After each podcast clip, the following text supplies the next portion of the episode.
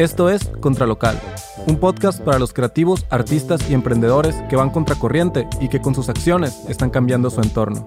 Mi nombre es Pablo Artí y estoy involucrado en algunos de los movimientos de contracultura en mi ciudad. En este espacio conversaré con personas que lo han logrado, lo están logrando o simplemente tienen algo que aportar a este movimiento. En este episodio tenemos de invitado a Ione, artista, compositor y rapero originario de Obregón, Sonora, que acaba de firmar contrato con Warner Chappell. Actualmente radica en Ciudad de México y es cofundador del crew Villanos. Este episodio es patrocinado por nuestros amigos de Melo, cafetería de especialidad. Melo es un espacio donde siempre me topo a creativos que van a cotorrear, planear sus proyectos o trabajar. Su café es delicioso, es el que uso en mi casa todos los días y es el que ofrecemos a nuestros invitados durante estas conversaciones. Síganlos en todas sus redes como Melo Cafetería. ¿Cuántos años tienes? Yo tengo, acabo de cumplir 28 años. A huevo, a huevo. Ah, pues también hay curiosidad en los últimos 28 años.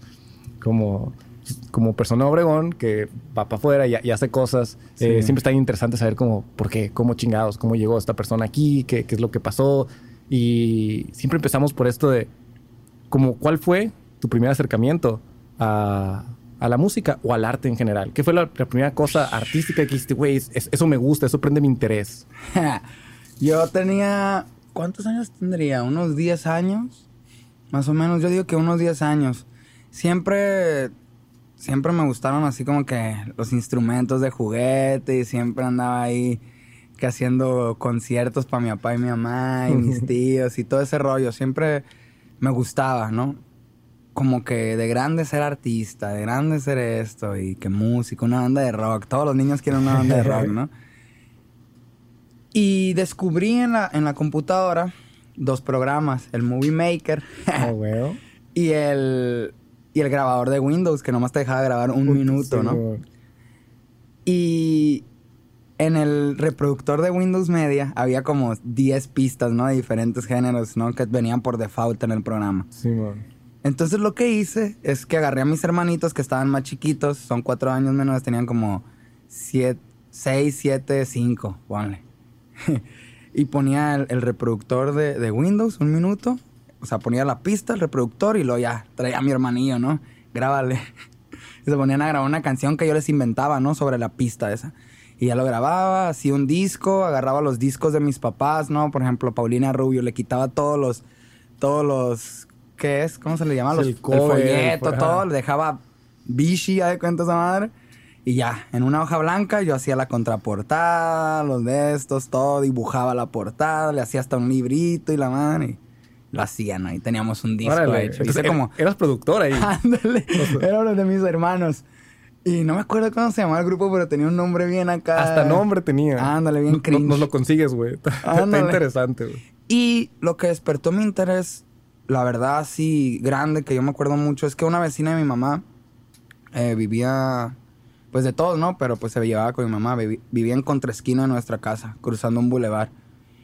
Y una vez ella fue a la casa y estaba ahí con ella y me vio ahí en la compu y yo todo acá y vio ese disco y dijo, ¿tú hiciste esto? Sí. Ah, yo lo grabé y le empecé a contar todo, ¿no? De niño. Y me dijo, eh, mañana te voy a comprar tres. Me dijo, te voy a dar, no me acuerdo cuánto me dio, ¿no? Te voy a comprar uno, por ejemplo, a 20 pesos cada uno.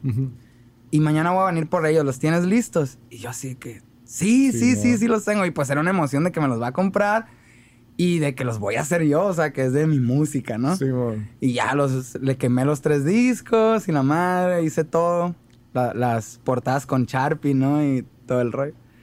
Y se los di y se fue. Y esa señora después de eso me estuvo llevando así que a su casa en las tardes. Tenía, estaba lleno de libros, de películas. Era una persona muy, muy culta. Un saludo para Verónica. Este, y me ponía videos acá de, los griegos, de la cultura mexicana, de y me ponía películas, ciencia ficción, Star Wars, todo ese rollo. Como que quería cultivar mi mente, algo, algo, dijo, a lo mejor este niño es muy creativo y no sé, no sé cuál fue su razón, era demasiado de corazón, yo digo, ¿no? Es, eh, algo vio seguro, algo vio. y desde ahí me agarré, con el Movie Maker tomábamos ahí fotos en el salón, las tomó el profe con una digital y me las daba a mí y yo así le ponía una canción de fondo y ponía la, foto en secuencia de todos los compas y con la rola de fondo y lo veíamos en el salón, ¿no? Y les ponía cosas ahí graciosas o bajaba de internet fotos, ¿no? Y, por ejemplo, de los Rugrats, ¿no? Y ponía quién era cada uno del salón y todos un curón y cosas así. Y siempre por esa cosa destacaba, ¿no? De que, ah, este güey hace esto, este güey hace el otro. También de niño tocaba así con la guitarra. Ahorita no es como que sepa mucho, me sabía dos, tres canciones, pero tocaba la guitarra y tocaba en los, en los festivalitos de la escuela la guitarra, el 10 de mayo y cosas así. Una rola de. ¿Cómo, se llama este güey? Tiziano Ferro, Funado. Ah, el primer Funado que me tocó ver en, en, la vida.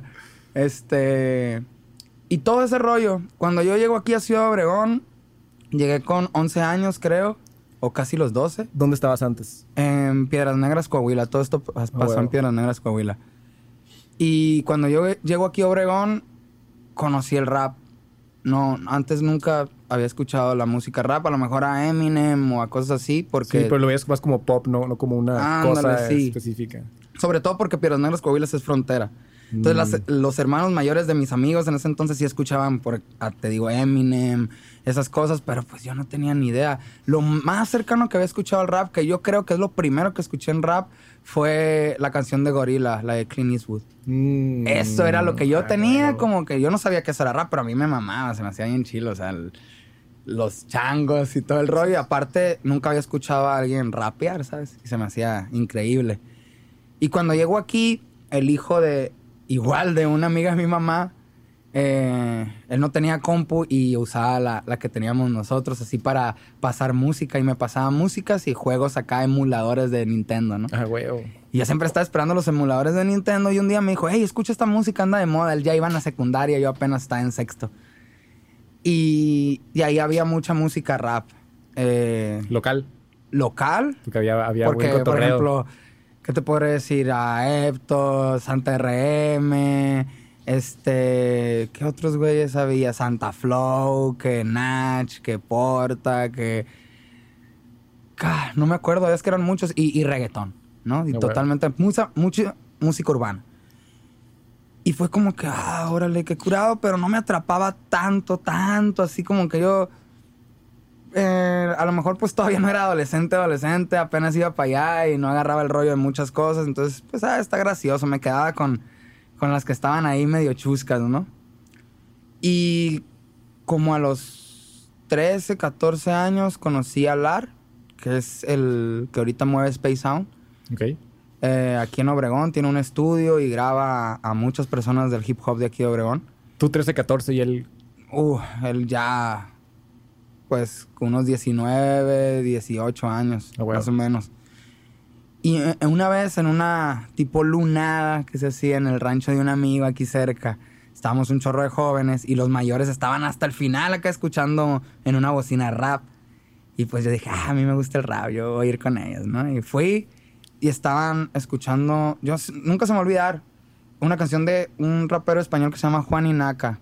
Y tenía, estaba rapeando ese güey. Y cuando yo lo escuché rapear, ahí es cuando me atrapó el hip hop, ¿sabes? Lo que decía se me hacía bien coherente, estaba, no sé, sentí que me abrió la mente, ¿sabes? Decía cosas interesantes, no era como los otros güeyes que nada más morritos y que malas palabras y que todo, o sea, era un morro, a huevo me va a gustar eso también, pero como que lo otro era de, ah, o sea, estos güeyes son inteligentes, ¿sabes cómo? En ese entonces yo también andaba ahí en la adolescencia creyéndome filósofo y muchas cosas. Ah, Pero 13, 14 años dijiste. Sí, era antes de mis 15, porque ya mis 15 ya, ya tenía canciones. Ok. Porque yo me, yo me junté con este güey. Tenía 13 años, exactamente. A las semanas, los morros que fuimos y escuchamos. Ah, para terminar esa historia, perdón.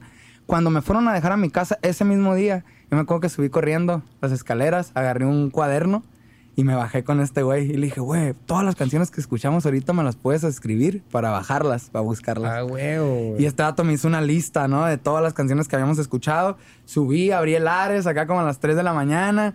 Bajé todas las rolas que podía y me quedé dormida. El otro día ya, empezar a escuchar, empezar a, entender todo ese rollo. Y un amigo que ese día estuvo conmigo me dijo, oye, güey, este vato también graba, tiene ahí en su casa para grabar grabamos una rola de rap y yo, arre, Simón. Entonces tenías amigos que también les gustaba el rap. Sí, sí, éramos como tres, cuatro ahí que nos juntábamos. Ah, huevo. Y fuimos con este güey y grabamos una rola. ¡Ah, culerísima! no, estuvo, estuvo traumante. Eh, yo tardé mucho en grabar mi verso, frase por frase. O sea, creo que uno no, no tiene idea. O sea, piensa que es como cantarla así, ¿sabes? Y, y cuando la cantas así y no tienes experiencia, no sabes que estás desfasado. no sabes que... No, no sabes muchas cosas. Cómo se va a escuchar tu voz en un micrófono. un- fue, la verdad, sí fue muy, muy traumante. Porque yo me quedé, o sea, no, no sirvo para esto, o sea, ¿qué onda? Y me acuerdo que me traumé. Es que uno cree que es fácil, güey, pero no, no, no. Me traumé para lo, pa' lo bueno, ¿eh? Porque desde ese día bajé un programa para grabar en mi casa. Una novia de un primo mío me prestó este, unos audífonos y un micrófono de esos de, de de webcam. sí, ándale. Y me dijo, "Ay, pues con eso, este, grababa un primo, no sé qué, y pues úsalo. Y me bajé mi programita y empecé a ensayar, ensayar, escribir, escribir y todo. Y a los 15 años, antes de salir de la secundaria, tuvimos un proyecto y pues yo elegí hacer una canción. ¿no? Y ahora sí fui a grabar con este güey. A huevo. Y ya. Llegaste y le tocaste la puerta y le dijiste, oye, Ah, güey. no, le hablé, le hablé por acá por Messenger, ¿no? Y me Ah. acuerdo que este este güey cobraba, pero en ese entonces no tenía internet y, y quería escuchar nueva música de rap. Y, y el intercambio fue es que le llevara una memoria con la nueva música que había salido de rap, ¿no? Que Ah, se las bueno. bajara y que se las llevara. Y se las llevé y todo bien, y este homie nos grabó. Y cuando terminamos de grabar, este güey me dijo, oye, güey, pues sí mejoraste mucho, me dijo, porque ya, o sea, grabamos de volada, ya hacíamos freestyle nosotros con otras secundarias, nos la pinteamos para ir a la 1, para, nosotros estábamos en, en Villa Bonita, en la 8, y nos íbamos a las de ahí cerquita, que eran como dos más, y veníamos a Obregón a las 6, a la 8, nos a la 1, perdón, nos brincábamos acá a aventarnos freestyle con los muerros. Y pues ya tenía una noción más de, de cómo caer al ritmo y todo, y cuando grabé este güey me dijo, oye, sigue viniendo, ¿sabes? A huevo. Sigue viniendo, entonces esa cosa me motivó machine y desde ahí no lo solté, me volví a enamorar porque ya me había salido, porque la última vez que había grabado fue, fue un desastre y esta vez era como que, ah, qué, qué curado. Nos pusimos ahí como que de modita entre los compas de la secundaria y todo, tocábamos en las, en las, ¿cómo se llama? Cuando, cuando van a ser reinas o cosas Mm, así. ya, o ya, las candidatas O las kermeses de la escuela cantábamos yo y mis amigos. Y en las quinceñeras y todo el pedo, ¿no? Ahí andábamos, siempre, siempre. A pesar de que otra gente como que los raperos, ¿no? De que, nah, estos güeyes y no. huevo, huevo. Estamos cantando. Sí, no, sí, sí hay un prejuicio. A- más Siempre. antes, más antes, ah, cuando tenías que 15 años, me 15 estabas platicando, o sea, hace que 13 años había más prejuicio, ahorita ya como sea, ¿no? Todo No, bien. ahorita ya la, la gente sabe lo que va. Y sobre todo, pues, mm, la mayor tendencia en la música siempre van a ser los jóvenes. Entonces los jóvenes creo que ahorita están súper abiertos a, a todo género musical. Ya nadie se está casando con una... Como que tiene una, una, una preferencia, pero ya no le hace el buche a nada, pues, ¿sabes? O sea, bueno. los, los que escuchan rock, saben, pueden ir a perrear un rato o pueden ponerse su rap en, en el camión para reflexionar ciertas cosas, ¿sabes? Acá de que yo escucho rock, pero escucho a Lone Shot, ¿sabes? Como a Tino el Pingüino, a Sabino, cualquier... Ya está demasiado abierto, incluso con los raperos también, pues, ¿no? O sea, de raperos con rock, raperos este, sobre house, sobre... Este... ¿Qué otra cosa hay? Pues hay todo. De todo, de todo, De todo, de todo. Todos son demasiados alternativos ya. Y ahorita, pues, vamos en secundaria, se cuenta, ¿no? Estás en todo eso, prepa también, seguiste rapeando. Mencionas Sí. que te había salido. De, de la prepa no, de la universidad. Bueno, lo que pasa es que en la prepa, en, en todo esto que te conté fue en la secundaria. Cuando Ajá. yo paso a la prepa, la prepa prácticamente la pasé de noche porque pues yo me la pinteaba para irme a grabar con todo. An- Andábamos con toda, toda, toda la onda de, de vivir de la música, ¿no? De que no, que vamos a ser raperos como estos güeyes. Desde que prepa dijiste, anda. voy a vivir de la música. Estábamos demasiado, o sea, todos comprometidos, estábamos con la furia. Eso pues te hacía ser, ¿no? Ujú. Es lo que nos hacía ser quien éramos. Y estábamos súper enfocados en eso y yo me la llevaba en el estudio y vendía discos en la laguna a los 17 años, antes de salir de la prepa más o menos. Hacía compilados de todos. me acuerdo que todos me decían que, que eso estaba mal y que no sé qué. A mí me valía madre. la O sea, compilados de buscar de a rolas más. de nosotros. Ah, de bueno. todas las rolas de nosotros acá las vendíamos Acá hay una laguna 20 pesos. Y Ah, siempre bueno. traía mi, mi- mi celular con las rolas y unos audífonos. Y ya estaba la gente comiéndose su coco bien a gusto y llegaba yo acá que no, buenas tardes, soy tal y hago música y, y estoy vendiendo este disco, 20 pesos y si quieren escucharlo aquí está. Y muchas veces me decían, no, pues cántame a ver y que no sé qué, y ahí me aventaba, les cantaba, ¿no? Y todo. Nunca me dio vergüenza, estaba demasiado seguro, ¿sabes? Me Oh. llevaba a mis hermanos, me llevaba a mis amigos y todo.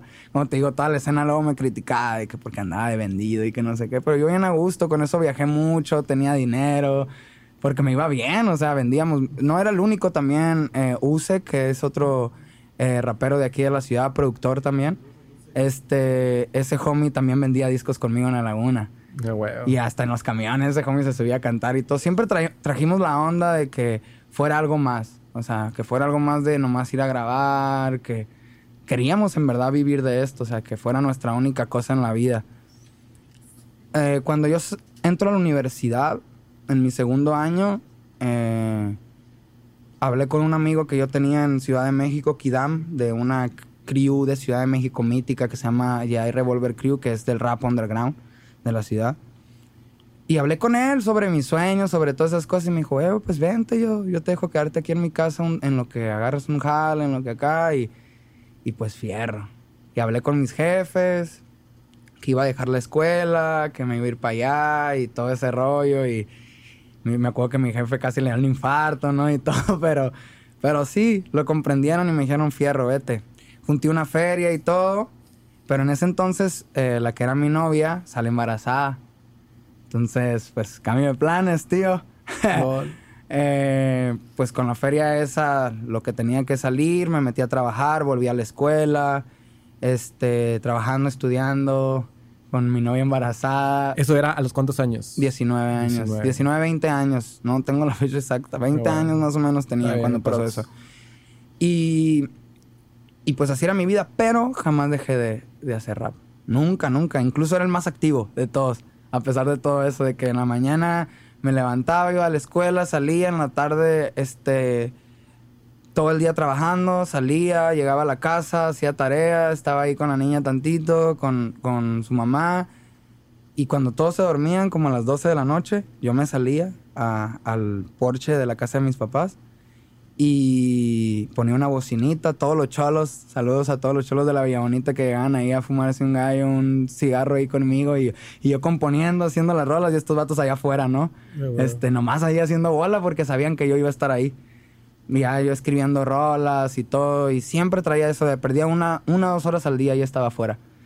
Este, veía la música como que nunca la iba a dejar, eso estaba seguro, pero así como que el sueño de, de vivir, yo, mi plan era terminar mi escuela, conseguir un buen trabajo, económicamente estar estable y luego ya poner mi estudio y seguir sacando música, pero vivir así total, solamente y única de la música, sí ya estaba un poquito difuminado, ¿sabes? En mi corazón lo esperaba, que alguien me descubriera y me firmara o Sí. lo que sea, pero sí lo veía difícil porque pues las responsabilidades, ¿no? De, de tener una hija y, y de todo eso. A los, ¿qué es? Mm, como 22 años más o menos, 23, no me acuerdo. Eh, pues yo ya no estaba con la pareja que con la mamá de mi hija. Entonces, este, pues, una responsabilidad un poquito menos en ese aspecto, ¿no? De vivir con alguien, de, de tener ese compromiso. En ese entonces empecé a sacar música y le empezó a ir un poco bien. En el sentido de que, pues, yo tenía, que Mil reproducciones, dos mil reproducciones al año, ¿sabes? Como ya empezaron que las diez mil en ciertos mesecitos, en uno o dos, ¿sabes? Y era como que, ok, este güey se está moviendo y, y empecé a conocer a, a personas que, que ya tenían eh, un nivel en esto, ¿no? Y que ya vivían de esto y que me empezaron a jalar para aquí, para este evento, para abrirles cuando estaban en Sonora. Ya había salido a Sonora por primera vez pagado y cosas así, pero era muy poco, era, o sea, cada caída de casa. Y empieza a moverse esto y de repente un día, no, pues vente a Ciudad de México a un evento. Wow, ¿Quién- ¿no? quién te- quién te invitó? ¿Quién te dijo Eh, eso? Eptos, ¿no? Yo Ah, antes estaba en un crew que se llama, que se llama eh, Never Die Crew, que es un grupo de rap legendario en el Sí, hip hop sí, mexicano. Este, y ellos fueron los primeros con los que me moví para allá. Estando allá, pues dimos un concierto, todo, grabé cosas con ellos y era mi primer acercamiento. Y pues fue una fantasía, ¿no? De que, wow, qué curado y todo. Y la gente ya especulaba de que, no, este güey anda movido y que acá, que acá, sobre todo en el rap underground, ¿no? ¿Te, te regresó eso la, Andaba yo sí, o sea, e, por ese entonces estaba yo en mi tesis, estaba en mis prácticas profesionales, aparte trabajaba, estudiaba, iba hasta el gym, güey, o sea, mi rutina acá heavy, ¿no? Iba al gym en la mañana y luego me iba a, las asesorías de, tesis en, a media mañana, después de ahí me iba a las eh, al trabajo y en la de 5 a, 9 daba eh, mis prácticas profesionales en el IMSS, ¿no? ¿Qué, estudiaste? Psicología. Ah, huevo. Entonces ahí estábamos dando. sí. que sí. Sí, la verdad sí. Este, dábamos talleres en, en Diabeteams sobre autocuidado de la diabetes y psicología. Y aparte estábamos impartiendo, eh, pues, terapia, ¿no? Ah, huevo. A, cierto tipo de nivel, porque, pues, o sea, súper supervisado por la persona que está encargada ahí del área de psicología, pero, pues, estábamos ahí dando todo ese servicio nosotros. Ah, huevo. Entonces estaba súper full y aún así seguía haciendo yo mi música, mis cosas y todo. Eh, termino lo de la tesis, ya nada más falta lo de la titulación. Eh, yo había agarrado un muy buen trabajo en ese entonces. Aquí en Obregón. Aquí en Obregón estaba, pues toda mi universidad trabajé, pero este último trabajo estaba, ya estaba estable, ¿sabes? Por fin después de muchos años y luego más cuando eres artista te cuesta mucho estar estable en un trabajo, te cuesta mucho. Luego somos medio anarquistas, ¿no? Que este güey quiere todo mi tiempo y pura vez, ¿sabes? Entonces, em, cuando yo tomo este trabajo, me está yendo bien, estoy con mi rap y me está yendo ahí medianamente bien, o sea, es como que un hobby, pero soy reconocido, ¿sabes? Eh, por lo menos por el gremio musical del rap underground, que a mí es lo que más me gustaba. Y pues con mi niña y todo, decía, no, pues o sea, al fin estabilicé mi vida, ¿no? Y me hablan de, Ciudad de México y me dicen, oye, ¿sabes qué? Este, pues hablé con los de Universal y te quieren conocer, quieren probablemente firmarte y necesito pues que te vengas para acá, ¿no? Y yo me acuerdo que yo estaba en una asesoría con un amigo, Bink, un saludo para él, es un freestyler bien pesado de aquí de, de Oregón, que casualmente estudiamos juntos la carrera, ¿no? Y me acuerdo que me solté llorando yo, así de que fue un impacto bien grande para mí. ¿Por qué? Porque, como te digo, o sea, todos estos años, para esta edad yo tenía 24 años. Este, pues me había costado mucho tiempo estabilizarme económicamente, ya como que estar bien y todo ese rollo, me estaba yendo bien. Probablemente si salía de la carrera y me quedaba ahí me iba a ir muy bien, ¿sabes? O sea, era como que, wow, o sea, pues ya al, fin vas como que el camino que te dijeron que iba a ser, ahí vas, ah, ¿sabes? Y luego llega esto, ¿no? Y es como que, güey, pero necesitamos que te vengas, vas a estar aquí unas semanas, ¿sabes? Vamos a hacer música y todo, y pues, ¿qué onda? Y es como que casi, casi renuncia, ¿no? O sea, fue el momento decisivo para saber si yo iba a seguir con la música en mi vida, ¿no? Pues la decisión fue tomar, renuncié a mi trabajo, di de, de baja mi tesis, esperé el finiquito y todo y me fui tuve la junta con estos homies en Universal, hice un par de canciones, estuve como dos semanas en Ciudad de México. Eh, todo había quedado bien, según esto. Me dijeron, oye, pues eh, te vamos a mandar los precontratos, todo, y cuando ya vengas, pues firmas y, y este flow. Regresé aquí a Oregón, pues ya, ya qué voy a hacer. Ya, renunciado, ya, se, ya se hizo, se, se, va a lograr y me voy a ir para allá. Estaba con mi feria ahorrada y todo ya todo el mundo, o sea, en mi familia ya sabían, mis amigos ya sabían que me iba a ir y todo. Pandemia. No. Pandemia, hermano, casi me muero. Qué loco. ¿Eso saboteó el, deal con Claro, claro, porque eh, en ese entonces acaban de firmar muchos artistas entre el 2019 y 2020. Y, y pues pandemia y nadie sabía cuándo íbamos a volver. Y yo dije, esto va a ser rápido, ¿no? O sea, ya habíamos vivido la influenza. Va a ser rápido, ¿no? Pasó un mes, dos meses, tres meses. Los de Universal, pues espérate, espérate, espérate, espérate, espérate. Y cada vez se me iba haciendo más el nudo en la garganta, los ahorros empiezan a acabar, ¿sabes cómo? Y todo ese rollo.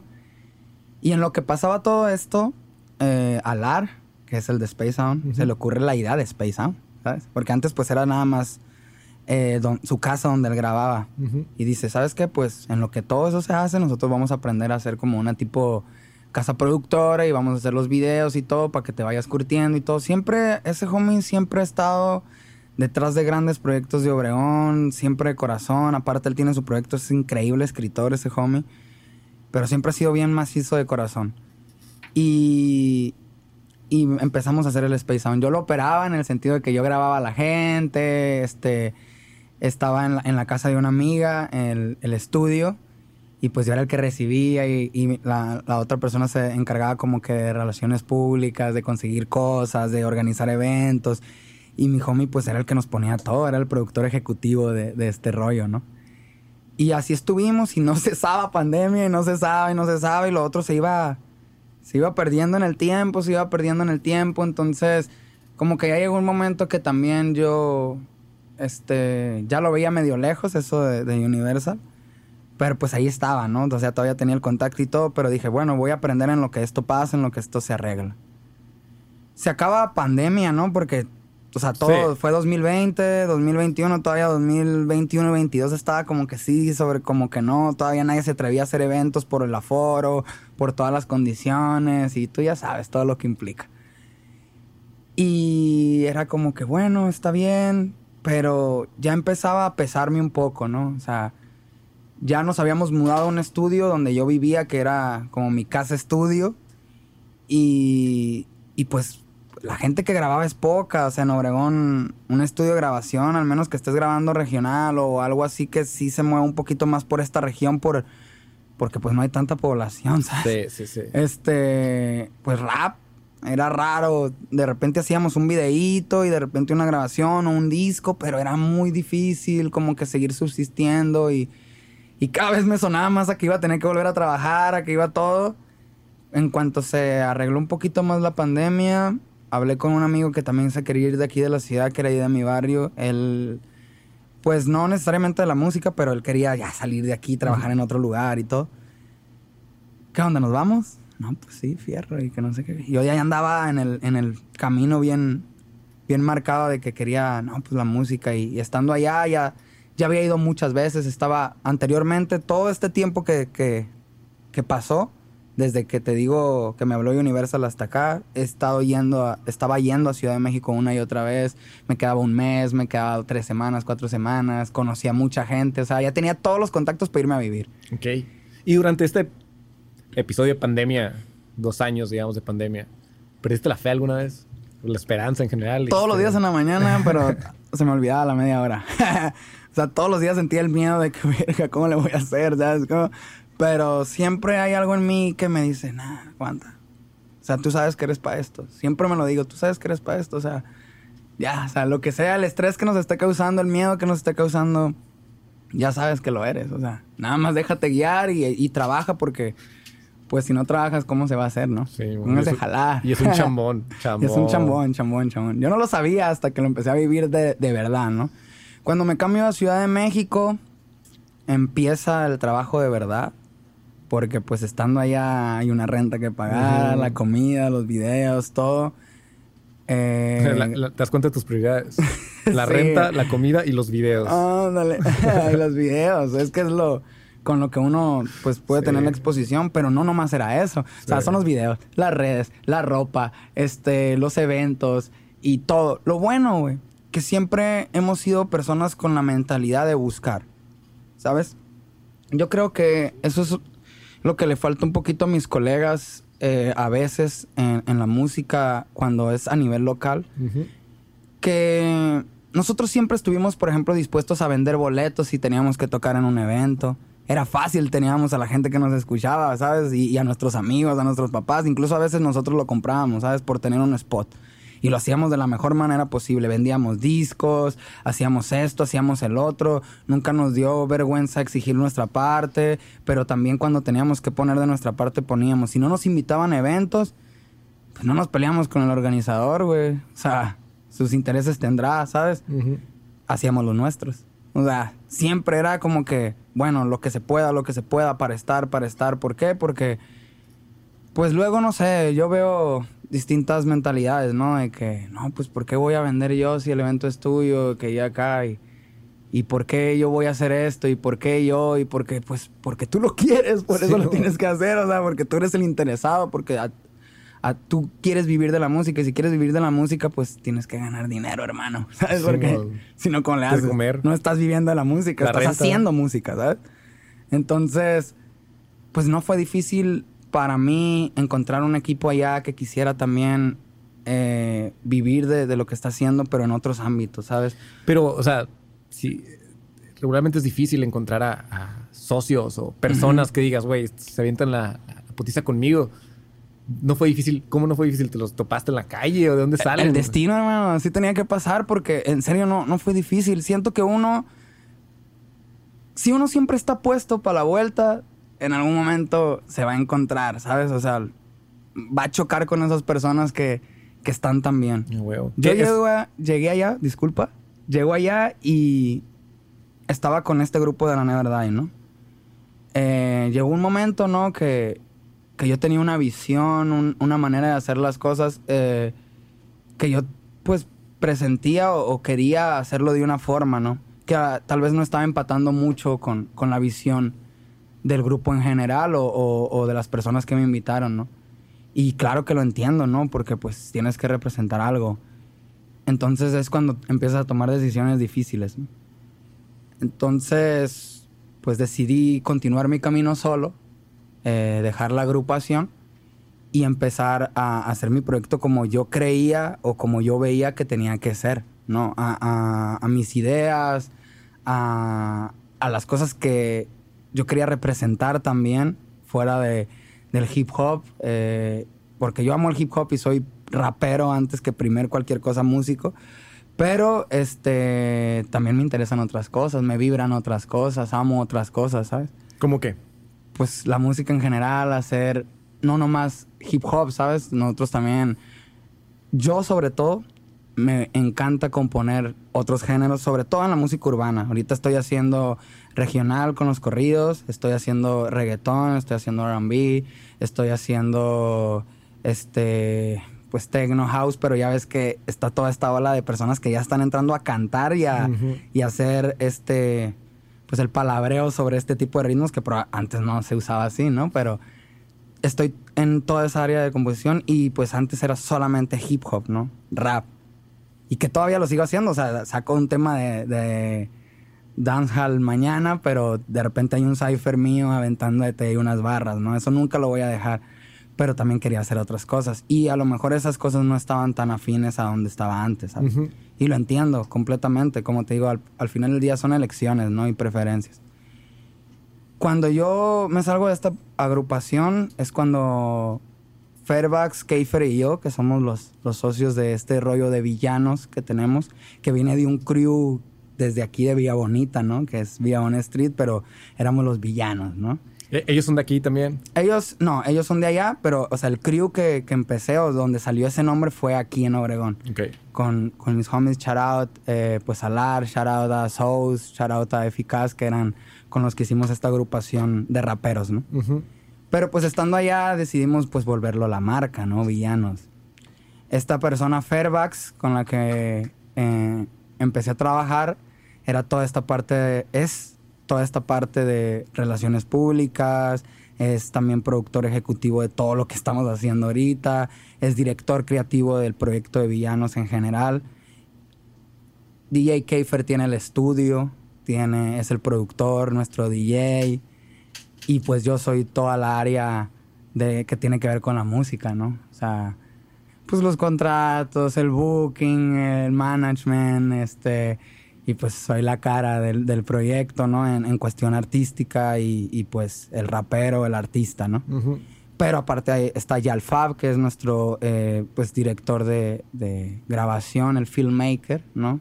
Que se encarga de todo eso y que está junto y fiel al equipo siempre. Esa persona es shout out para él, estoy muy agradecido junto con todas las demás personas, pero él no empezó el proyecto con nosotros, pero le gustó tanto que se unió y, ha estado firme para la vuelta macizo. Manny, que es un fotógrafo, que siempre, la gira pasada que tuvimos en, en, Sonora, él nos acompañó, es un morro de 20 años, pero está crazy, o sea, está, es una locura en la fotografía y luego les pongo el Instagram, pero está cabrón. Y el morro ahí siempre anda con nosotros. Yardani, que es un diseñador, nos hace todo, todo el diseño de letras, flyers, eh, portadas, todo él se encarga de ese rollo.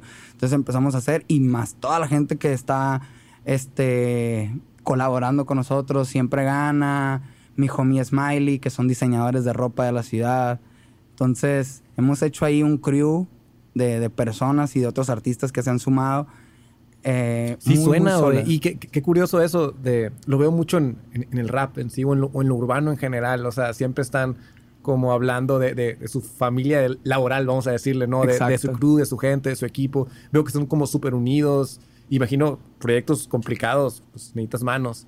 Eh, aquí mucha gente de repente intenta hacer como las cosas solo o a medio suelto. Eso lo respeto mucho de la cultura que, que, manejan en, el género, digamos. El crew del gang. Sí, sí, siempre están todos tirando su marca o... Sí, claro. todos tienen su, su tag en, su Instagram. es que ya, creo que ya pasó eso de, de, que el artista esté en el centro, ¿sabes? ¿Por qué? Porque si un morro le gusta mi música, pero no puede ser rapero como yo, no puede tener la vida que, que tengo yo, ni siquiera a lo mejor le gusta el estilo de cómo me visto yo, ¿sabes? Pero le gusta mi música, entonces ¿cómo puede ser parte? Hay otros elementos en el, en el crew con los que podría identificarse, puede ser el productor, Puede ser el fotógrafo, puede ser el director creativo, puede ser el diseñador, puede ser cualquiera de los otros elementos que también pues tienen sus características, sus personalidades y él va a saber que la música que le gusta, él puede ser parte de eso también desde lo que él le toca hacer, ¿sabes? Sin ser músico. Claro, y, y, es muy importante tener un equipo sólido, donde todos crezcan, donde todos sean figuras también, donde tu fotógrafo sea el fotógrafo, tu productor sea el productor, ¿sabes? no nomás yo, Yone, y que todo brille y que esté mi nombre hasta el frente. No, o sea, necesitamos que mi productor sea el productor y que todos sepan que estoy respaldado por el mejor productor, por el mejor fotógrafo, por los mejores diseñadores, por el mejor director creativo, porque así la gente nos va a ver fuertes y va a querer sumarse al proyecto y aparte, porque todos tienen la misma motivación y vamos a caminar para donde mismo. Cuando uno no está tan motivado, afecta a todos los demás.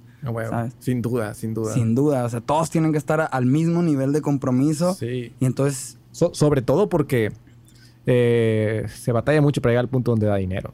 Sí. O sea, gran parte todavía, no, sé, pero tiene que haber un compromiso donde ni siquiera estás esperando dinero de vuelta, donde lo estás haciendo solo porque tienes ganas de hacerlo, porque quieres estar ahí, porque es tu pasión, etcétera, pues. Y encontrar a muchas personas que estén dispuestos a sacrificar eso no, no está fácil. No, la verdad no. no, está. Y, seguro hay algo en ti, o sea, en tu personalidad que, que los atrae. O sea, eso lo vio la señora esta Verónica y, lo, vio Laro, o sea, desde chiquito. Te han de haber visto y Soy pues, intenso y buena onda. sí, hay, una energía ahí que atrae gente, sin duda, pues se siente. Sí, ¿no? Y, trato de, juntarme con gente de corazón, ¿sabes? Porque al final del día yo también estoy buscando dinero como todos en esta vida porque el dinero es, es un combustible para cualquier proyecto, para mantenerse vivo.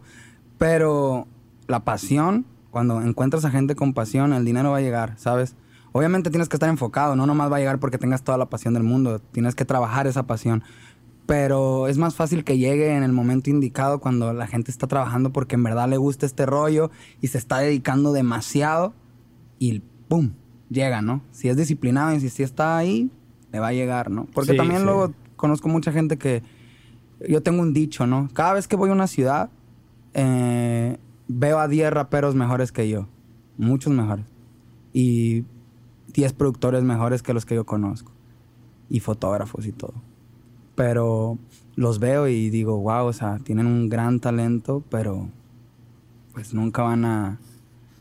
No, no quiero decirles nunca, pero la mentalidad o eh, no tienen el hambre para querer ser eso que ellos quieren, ¿sabes?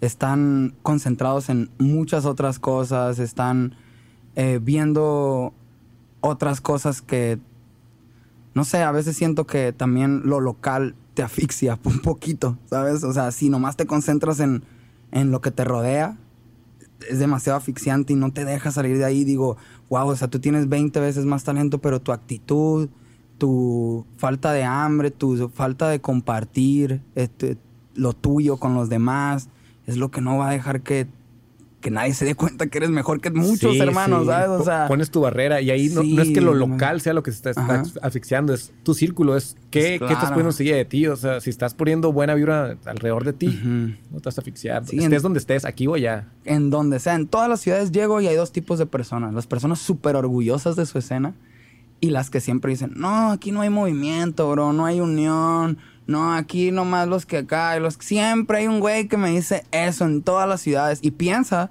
que nomás es en su ciudad. que nomás en su ciudad pasa eso y que se... Y no, es que aquí todos nos ponemos en pie entre todos y que esto... Y ahí está el otro, ¿no? Y, y siempre me intereso por el otro, porque el otro es el que conoce a todos en verdad y el que está moviéndose. Y es como que con el otro me pego de volada. A ver, ¿quién es, güey? ¿Quiénes están dándole? No, pues este güey, este güey tiene acá y mira, este güey toma fotos. Siempre hay un güey mitotero positivo, ¿sabes cómo? Y eso es el que, en el que me fijo, güey. Porque yo soy ese güey mitotero me positivo. identificado, súper identificado. hermano, es que soy yo, ¿sabes? Yo siempre estoy viendo quién está... ¿Quién está dándole? ¿Quién es el nuevo? ¿Quién, quién este? ¿Quién está haciendo esto? Siempre soy el primero en tirar el mensaje. Antes era como que no, es que te tienen que llegar las cosas y quédate a desear y que ah, nunca me ha importado eso. Siempre soy el primero que alza la voz, el que levanta la manita. o sea, no me importa que los demás digan, güey, tú estás en... Es para que ellos te busquen a ti. ¿Por qué? Ah, ¿Por qué, güey? O sea, si yo puedo hablarles a ellos, a lo mejor es lo que ellos necesitan, güey. Si yo les hablo y ellos tienen un cierto tipo de respeto hacia mí, que yo les hable y los incluya, a lo mejor esa es la poca motivación que les faltaba para ahora sí ser de los que yo te dije, son 10 veces mejor, pero su actitud no los deja o nunca han visto ese rayito de luz, ¿sabes?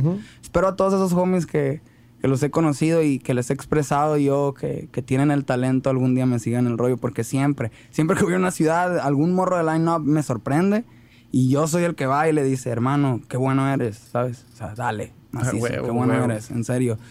Y ya veo esa sonrisa y todo que alguna vez vi en mí cuando alguien me lo dijo, ¿sabes? Y digo, fierro, o sea, ojalá sea el motivador. Entonces, volviéndolo del equipo, este, empezamos a trabajar.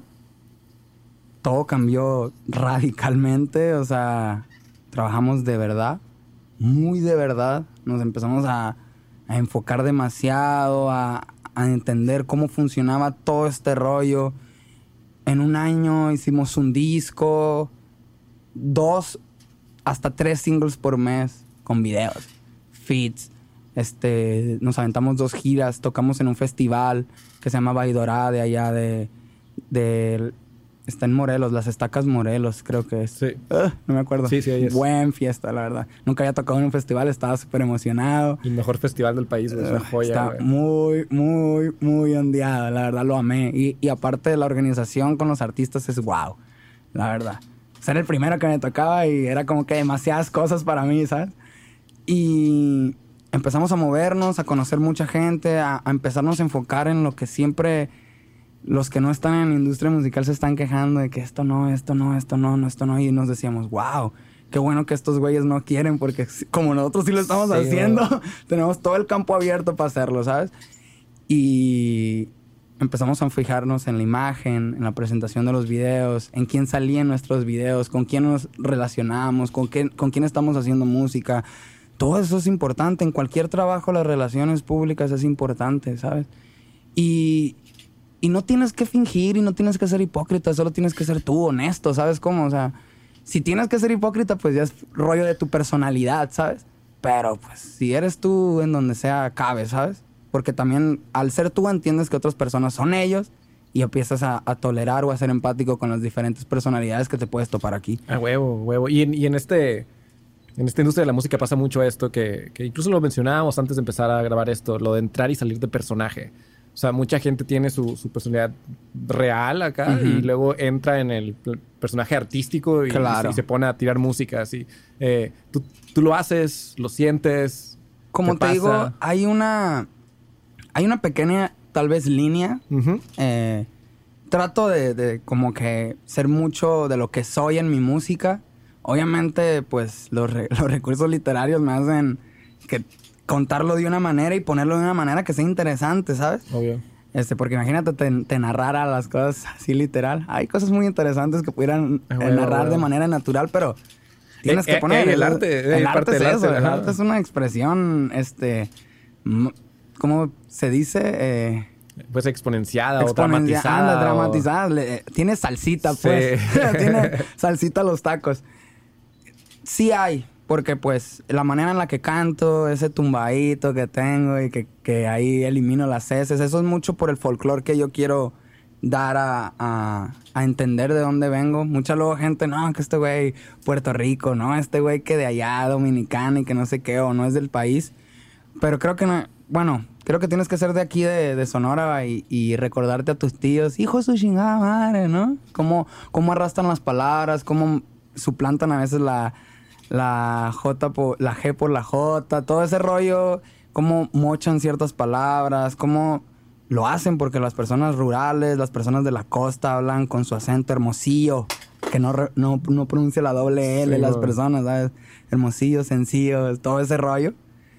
Es lo que yo trato de dar en, mi música y a veces hasta faltas de ortografía en, cuando hablo, pero también para, para representar ¿no? a la gente común, como yo, como mis tíos, como la gente con la que me he juntado, como el que me atiende en en la tienda, en el Oxxo, lo que sea, pero siempre he tratado de dar a eso. Entonces eso es parte de un personaje que es Yone, ¿no? De, hablar así medio tumbadón y que he visto en las nuevas generaciones y en todo mi crew que se adaptó demasiado, ¿sabes? O sea, de que así rapeamos nosotros, así rapean los villanos, ¿sabes?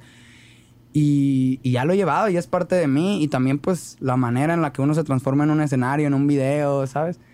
Como te digo, no hay mucha, mucha diferencia, pero sí, sí cambia uno, la verdad. Yo conocía personas que en verdad sí son dos personas. Sí, lo he visto. Pero lo entiendo perfecto, ¿sabes? O sea, porque luego otro se asusta. Cuando no estás aquí al 100, luego te asustas y dices, no, ese güey eh, es, pura mentira, es puro show. Y dices, no, güey, es su trabajo, es, es, parte de eso que él creó, es parte de él, porque de él viene, ¿sabes? Sí, sí, sí. Nada más que pues él puede hacer eso, o sea, no sé no sé si yo algún día voy a crear un alter ego y lo voy a manejar. Eh, conozco a muchos raperos que han creado alter egos. Eh, Madlib, que creó este Quasimoto, ¿no? Y que rapea de, con una voz diferente, en beats diferentes, de cosas diferentes. Y aparte tiene su proyecto, a lo mejor y se me ocurre, ¿no? Y a, en Mac Miller también tenía alter egos. Este, ¿quién más? Taylor. Muchos raperos han tenido alter egos. Satu ha tenido como varias fases de de, personajes que hablan de una cierta cosa, que rapean de una cierta manera, con un cierto tipo de voz. Pues no sé si eso me va a pasar algún día, porque es parte de ser artista, ¿sabes? Pero ya no me asusto, yo trato de entender a, todos, de respetar todo el cotorreo, porque pues hay gente que le va a tener que comprender el mío también, ¿sabes? esperemos. esperemos. Y si no, está bien, no hay problema. O sea, no, no estamos hechos para todos tampoco. Sí, de entrada es lo que hay, ¿no? Es lo que sale adentro. Que le guste a quien le guste. Exacto, ¿no? tratando, ¿no? De, ver cómo podemos llegar a más gente siempre o que lo atrape nuestro cotorreo. Pero pues no podemos obligar a nadie, No, no, no. ni, queremos, güey. Obligado, mejor que ni les guste. Ándale. O sea, porque luego cuando ah, creo yo alcanzas un cierto nivel de fama y, por ejemplo, una música tuya está en el top, pues sí va a haber gente que por costumbre va a escuchar tu música, ¿no?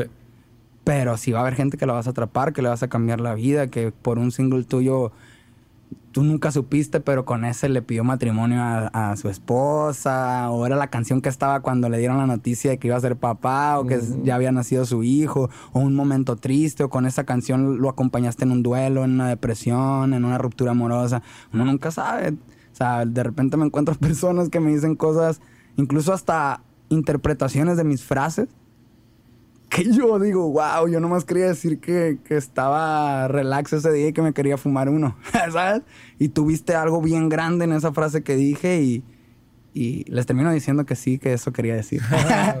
para, no, destruir los sueños, Ándale, ¿no? sí, que digo, no, está mucho Y a partir de ese momento digo la versión que ellos me dijeron. Aunque yo luego soy como que no me gusta mucho el rollo de, desentrañar mis letras. Como que a lo mejor con palabras sí, de que, oye, güey, ¿qué significa esto? Porque, pues, imagínate, digo a Malayón y los del sur no me van a entender jamás. Sí, o sea, pero explicar ya una rima es como que, claro que existen páginas como Genius, que ahí te pueden explicar. De ahí yo, pues, yo no soy totalmente bilingüe, entonces, mucho del rap que sigo y que, que me gusta y me ha inspirado es americano. Eh, entonces, entro a Genius y ahí traduzco y ahí veo ciertos elementos, o sea, o cierta jerga que a lo mejor no puedo entender, que porque pues yo me sé así de tablita el inglés, ¿no?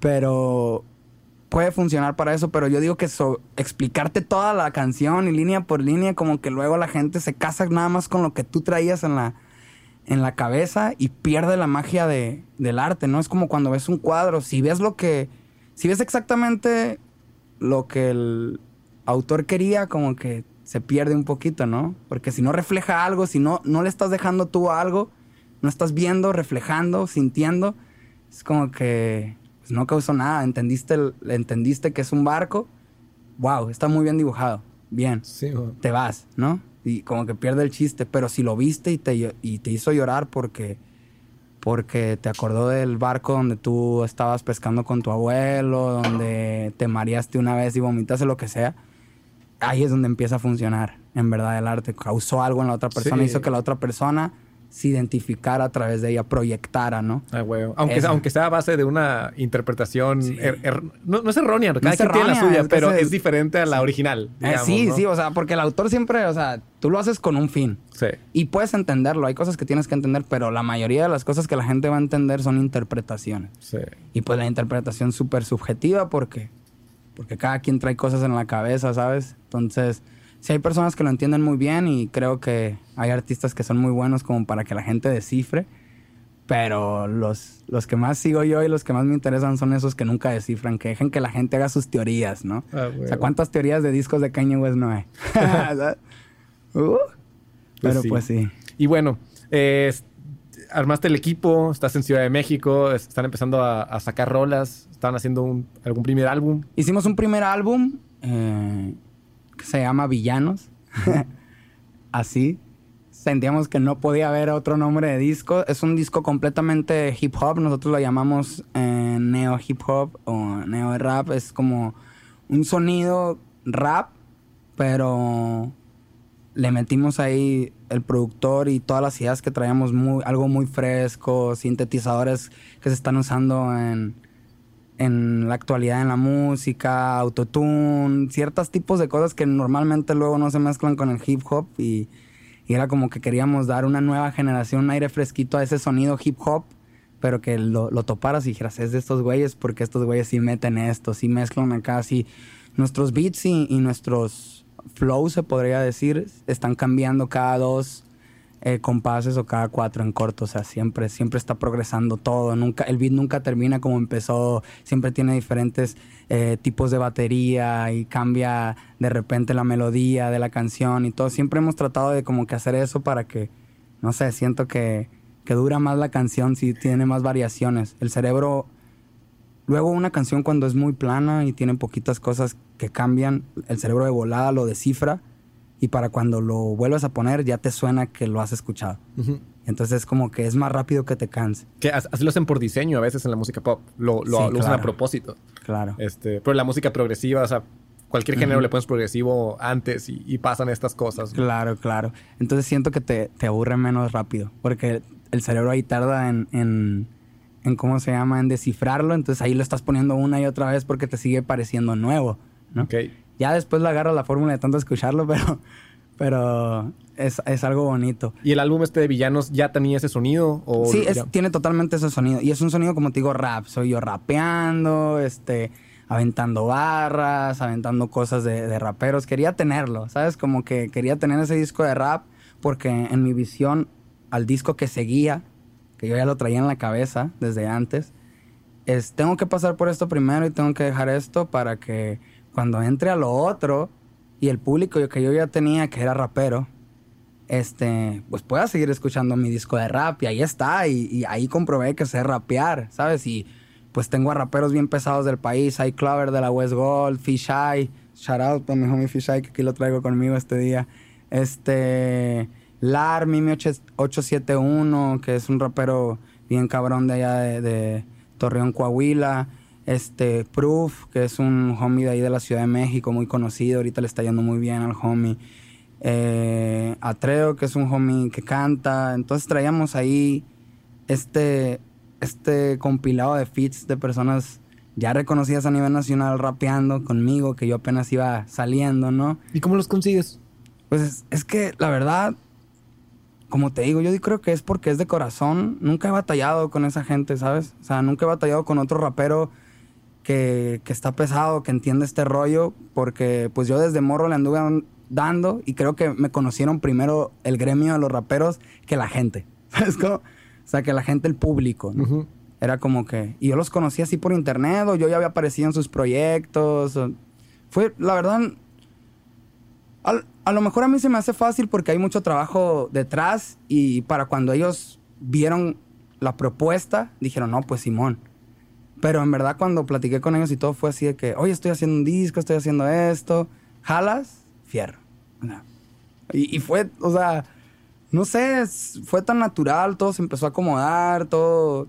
¿Se los presentaste eso en persona o fue...? No, por línea. O sea, yo, por ejemplo, iClover, yo ya lo conocía porque alguna vez había ido a Ciudad de México, fue a conocerme a, mi casa, ahí fumamos, platicamos sobre lo que creíamos, sobre la música, sobre todo el rollo. Ya habían conectado entonces. Conectamos y me invitó a, un, a su disco. Hicimos la canción de su disco, una canción que se llama Play On eh, fui a Guadalajara, grabé todo el rollo y, y pues ya lo invité a mi disco. O sea, como que, okay, oye, estoy en tu disco, ahora ven, para acá. Fisheye igual. Un día me habló y, oye hermano, estoy haciendo un EP, ¿qué onda? Me gustaría que salieras y que no sé qué. Ah, va, fierro. Le mandé mi verso y cuando le mandé mi verso, oye, yo también estoy haciendo un disco, ¿qué onda? A Proof lo conocí por un amigo que se llama Zorro de Verdad, que me estaba ayudando antes de todo esto que conté, cuando un año antes de irme a Ciudad de México, él me estaba ayudando mucho en la parte visual de las cosas. ¿Él es de acá? Sí, él es de Hermosillo, de Quino, Sonora. Mm. Eh, y ese homie hizo como un campamento con este homie porque iban a grabar un video y aparte él eh, estaba con Vicky MC, que es una rapera de aquí de Obregón, legendaria en el hip hop mexicano. Y entraíamos ahí los planes ya de hacer una rola, de hacer un video y todo ese rollo. Y ahí conocí a Proof y pues ese homie es bien chilo, o sea, conectamos en, cura de, lo que nos gustaba hacernos reír y en música, ¿no? Mm. De que, no, pues a mí me gusta este rapero, ah, a este, ah, está bien pesado, y este, ah, también este, no, este reggaetonero, no, pues a mí este, y estábamos ahí como que compartiendo mucho, hicimos clic. Y allá en la peda, ay, hay que hacer una rola. Ah, pues sí, fierro y todo. Hicimos la canción y pues ya se la pedí yo para mi disco, ¿no? Y ya después, eh, con Mimi 871 yo ya tenía relación desde mucho antes, o sea, desde que yo empecé a sacar mis primeras rolas y todo por internet. Ese homie siempre ha sido alguien que anda ahí en la jugada y nos conoció. Diseña también, ¿no? es diseñador. Él, él, hizo la portada de mi disco de Villanos, mm. que la quisimos hacer con él porque él ha hecho mucha de la generación, de la primera generación de discos de, de México, o sea, o de la segunda generación, no sé ahí cómo estoy con los tiempos pero él hizo mucho de las apertadas, La venganza de los tramas, este, los discos de, ocho, de los 871, del Reno, del Fume, este, los de Trópico de Cáncer de WK, que son raperos legendarios en el underground mexicano, los de la Never Die.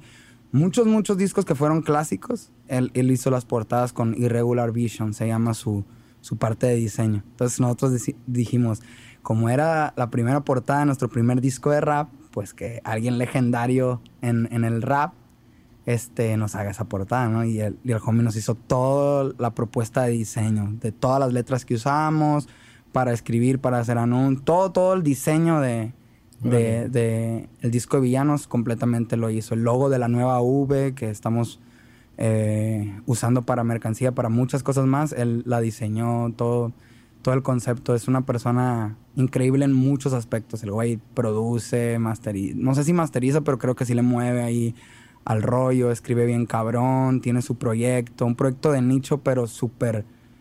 Pues yo le digo de nicho porque siento que es súper fiel la, la, banda que él tiene, ¿sabes? Y que a pesar de, muchos años siempre sigue creciendo, siempre tiene la gente ahí. Es un homie que le ha aprendido muchas cosas en cuestión de cómo subsistir del arte, ¿sabes? Eh, es un proyecto bien interesante. Ahí la gente que, quiera saber un poquito de hip hop sí tiene que conocer a Mime 871. Saludotes a mi homie. Y pues hicimos este proyecto, empezamos a, conseguir fechas, todo, a movernos. Se nos da la oportunidad eh, de hacer un campamento. Dijimos, oye, pues hay que hacer un camp, ¿no? ¿Qué, ¿Qué, es un campamento? Un campamento es irnos a un Airbnb, lo hacen mucho. Ahorita está no quiero decir de moda porque es algo que siempre se ha hecho, pero creo que lo están adaptando más. Son, Son los encerrones en los encerrones estudios. creativos. O sea, dijimos, ¿sabes qué? Vamos a traer a, a este productor que es Jay Beats de, de aquí de Hermosillo, que es un productor legendario en el trap mexicano. Eh, todo lo que es sonido urbano, trap, drill, RB, acá oscurón, todo ese rollo, ese homie es, siempre estaba en esa jugada y ha, ha trabajado con todas las personas que han pasado por el trap, Pistola Bang, este, Alemán, mm, ¿quién más? Este, Soda Boy, por mencionar algunos que ahorita estoy así como que, ah, se me va, pero es con los que ha trabajado, que son pioneros también del, del trap mexicano, ¿no? Y dijimos, no, pues él tiene el sonido lo va a entender. Es el disco que yo te digo que traía acá en mi cabeza de, de un nuevo sonido que no fuera tan, tan rap.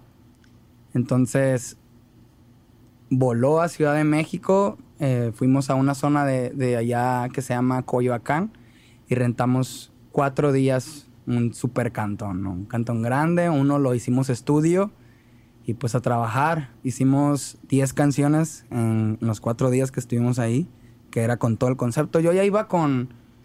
No iba con las letras ni nada, había ciertas ideas que ya traía ahí, pero tenía todo el concepto del álbum como que ya rondándome en la cabeza.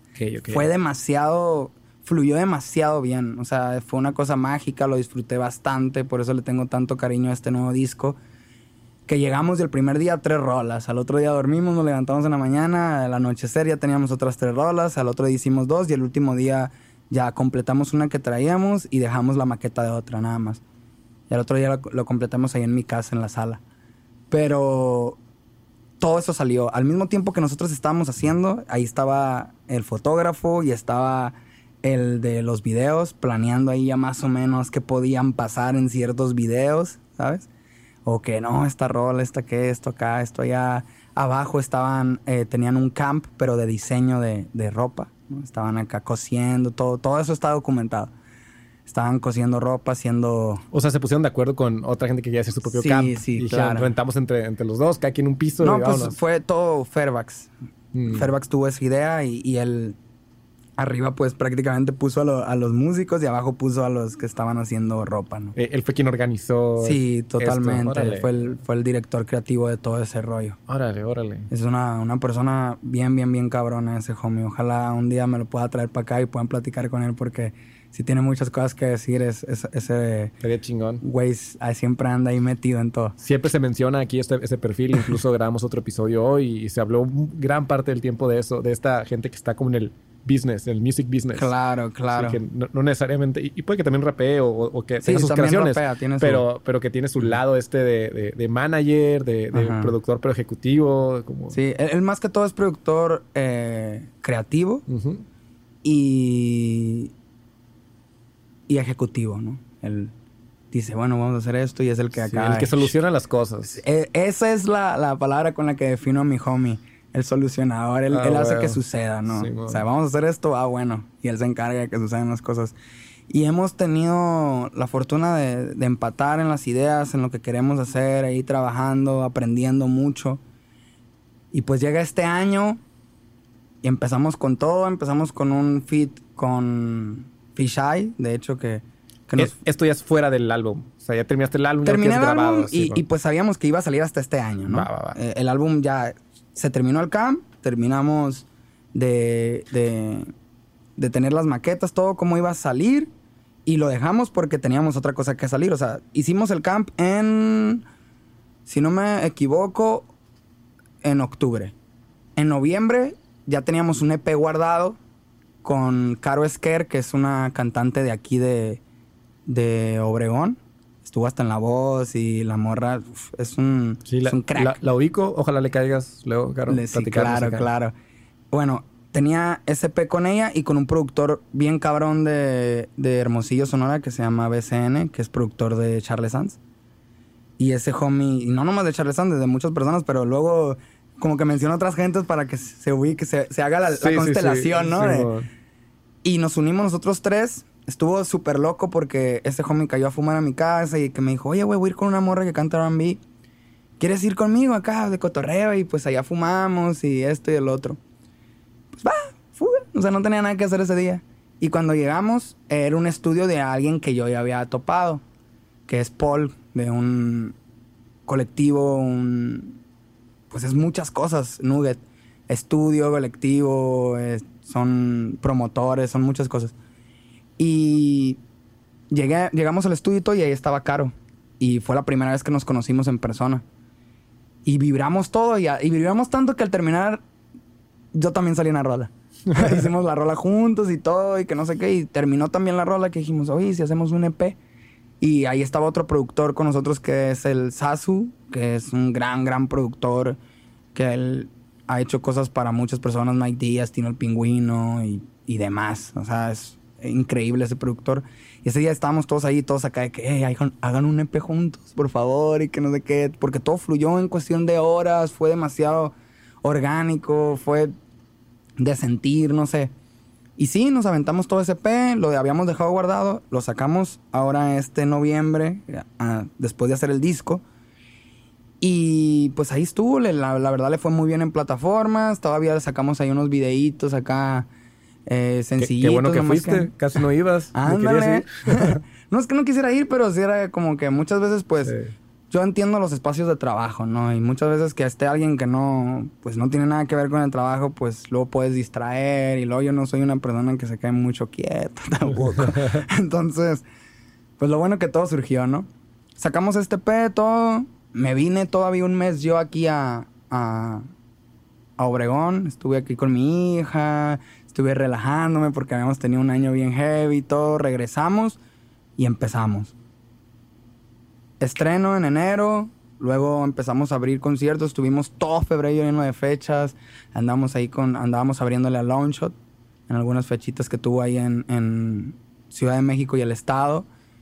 Y pues anduvimos ahí dándole todo. Empezaron a caer propuestas, ¿no? De, de, de aquí, de allá, para pues ver nuestros contratos, ¿no? Nuestro eh, distribución, nuestro publishing, todo ese rollo, ¿no? Y era como que pues ya estábamos nosotros de que, ay, güey, ¿sabes cómo? O sea, de que pues trabajamos todo el año pasado, para nosotros este era el segundo año de trabajo, nosotros le calculábamos como dos años para como que empezar a ver ciertos tipos de resultados, ¿no?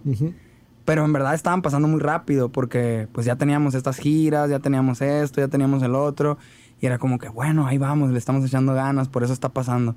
Y empiezan a pasar estas cosas de que no, pues eh, ven a una junta acá, una junta acá, una junta allá y te empezamos a tener una, otra, otra. ¿Ustedes la estaban buscando o estaban llegando de fuera? La verdad me estaban llegando de fuera y yo también las buscaba. Cuando conocía a alguien que sabía que tenía un contacto, yo me acercaba. Como te digo, yo nunca me ha dado pena ser yo quien busca las cosas, ¿sabes? Huevo. O sea, si yo conozco a alguien que ande por ahí, yo voy con él, le digo, oye, mira, tengo este proyecto acá, y ahí cuando te interese, o acá. Si se puede hablar desde primera instancia, sí, sí. Si no, pues el acercamiento, ¿no? De que, ah, ¿qué onda? Sí, mira, no. soy tal, te conozco a ti, chilo, ¿sabes? Ya después habrá manera de Sí, platicar. ya acá. contacto uno sabe qué tanto Ándale, meterse, ¿no? ándale. Ajá, claro. Y como te digo, todo genuino, nada por, ah, porque voy a conseguir algo de ti, ¿no? Porque muchas veces, pues, puede que no vibres con esa persona y pues tengas que buscar por otro lado, pues ni modo, ¿sabes? Pero, pues nos estaban llegando estas propuestas, tanto las que nosotros habíamos buscado como las que nos llegaron. Y pues ahí empezamos a ver, a, a ver qué onda, a saber de qué se trata, porque uno como que, pues sí entiende todo esto porque lo ha hecho solo, pero pues ya con la industria, pues sí tienes que entender dos, tres cosas más. Otro nivel. ¿No? Entonces, pues hacer nuestro estudio también nosotros de, que, de qué se trataba, de qué era esto. Y pues al final del día, en nuestra distribución eh, firmamos con Warner PM, que es pues una distribuidora grande, es una multinacional también. La verdad estoy súper chilo con el equipo y con Guti, que fue la persona que, que ha apoyado mi proyecto fuera y dentro de, de lo que es Warner PM. Ok. ¿Y, y qué significa firmar ahí la distribución con Warner? De- para quienes nuestra, no sabemos. Nuestra distribución, pues es. Es que es literal eso. literal. O sea, eh, ustedes les pasan las rolas ya hechas y ellos se encargan de lo demás y hacen... exacto. Es como que. sí. Lo, por ejemplo, para los que hacen música, ¿no?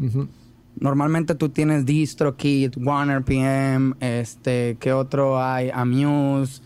Hay un sinfín de distribuidoras, ¿no? Donde tú o das un por ciento y es gratis con una suscripción y todo el rollo y ahí puedes subir tu música a plataformas. Son todas las plataformas digitales, ¿no? O DistroKit que pagas una anualidad o, pagas un único pago y subes un álbum. hay distintos tipos de planes, ¿no? Pero es para poder estar con eso, para que se distribuyan las plataformas digitales. Ahora que estoy pues con PM, pues yo entrego las canciones, ¿no? Y ellos pues hacen una planeación porque también tienen ahí como un rollo de, de disquera, ¿no? De que, ah, bueno, mira, vamos a planear este lanzamiento, el picheo, todo esto. Todo lo que normalmente uno hace este solillo ahí en su compu, a como Dios le dé a entender, pues ya respaldado por unas personas que pues están dentro de, ¿no? Y el publishing, pues firmamos con Warner Chappell, este, hace no menos del mes. Eh, y pues ahí estamos y también estamos contentos porque con la persona que, que, hicimos todo este rollo, que es Blue, un saludo para mi homie Blue. Eh, es una morra increíble, le sabe este rollo y siempre, antes y después de, todo eso, siempre he estado apoyando mi música también. Entonces es como que vibraba también y aparte pues las dos compañías han sido, pues no sé, no he sentido esa, ese, ese tú aquí, yo allá y, ¿sabes? o sea, lo he sentido cerca, hemos estado ahí, nos han tratado chilo, entonces pues espero. Eh, bueno, no espero, vamos a trabajar los dos juntos y, vamos a ver qué resultados podemos obtener y, y, pues con toda la fe, la verdad. Yo estoy muy, muy emocionado con que se hayan logrado. Es un gran paso para todo el equipo. O sea, al final del día yo, yo firmé como Ione, pero es para todo mi equipo. En la foto sale todo mi equipo porque todos lo logramos. Porque si no hubiera sido por las fotos que me tomó Manny, por la dirección que me dio Fairbanks, por la producción que, que hizo Keifer, por este, ¿cómo se llama? Los videos que me grabó Alfa, por los diseños que hizo y yo no hubiera llegado ahí, o sea, a lo mejor no en el tiempo que llegamos, ¿sabes? O sea, porque todos esos cómics son parte de ellos y siempre los hemos querido incluir en todas las cosas grandes que nos han pasado.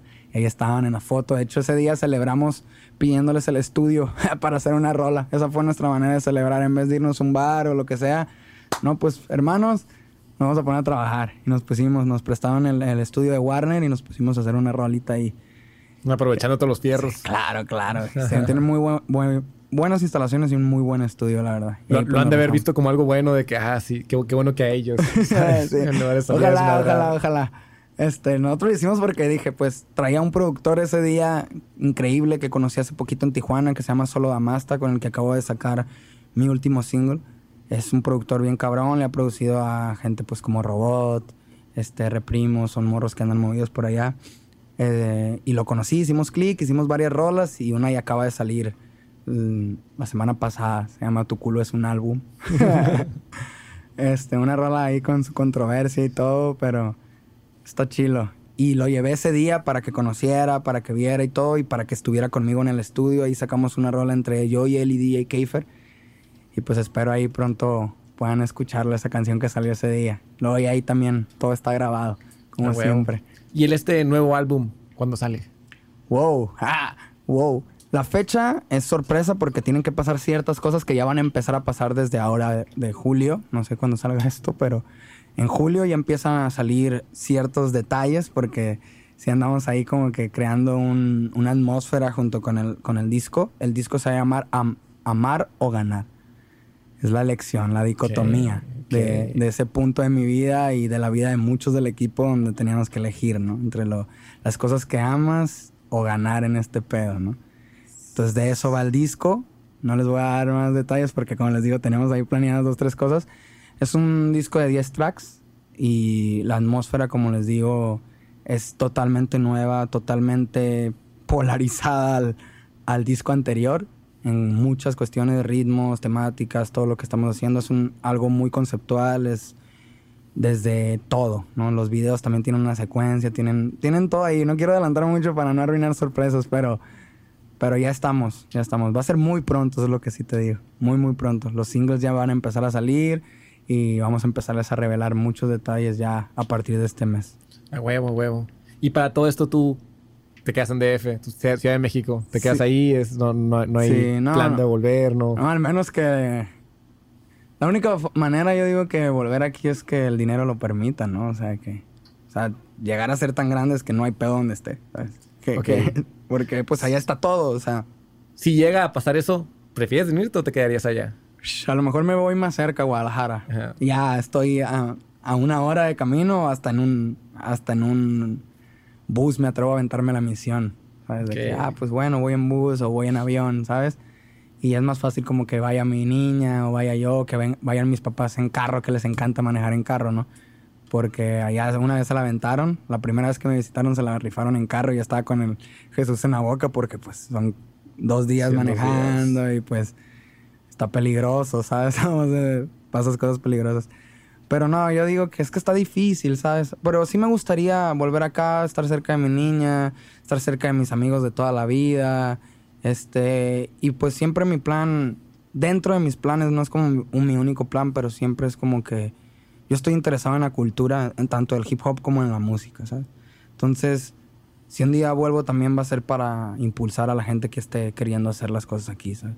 Si, si la energía me presta las herramientas, yo también voy a ser herramienta en algún momento. Que creo que de alguna manera yo y todos los que estamos trabajando en mi equipo somos herramientas para otras personas también, ¿no? Sin que suene frío, ¿no? Pero eh, al contrario, ¿no? Es por ayudar, porque nos interesa. Nosotros tenemos un dicho: si haces que a todos les vaya bien, nos va a ir más bien más tiempo, ¿sabes? Cómo? Si nomás a ti haces que mueves todas las cartas para que nomás te vaya bien a ti, se te va a acabar muy rápido y los demás no te van a creer. Qué, qué, buena vibra se siente. Sí, está, está chilo. Son, son muy buena onda. Ojalá, esta vez porque vine a otros asuntos y aproveché eh, de aventarme unos eventitos por aquí. Si no hubiera venido con todo el equipo como la vez pasada y hubiera estado muy chilo que, que la gente también los conociera, hubiera, hubiéramos estado los tres aquí.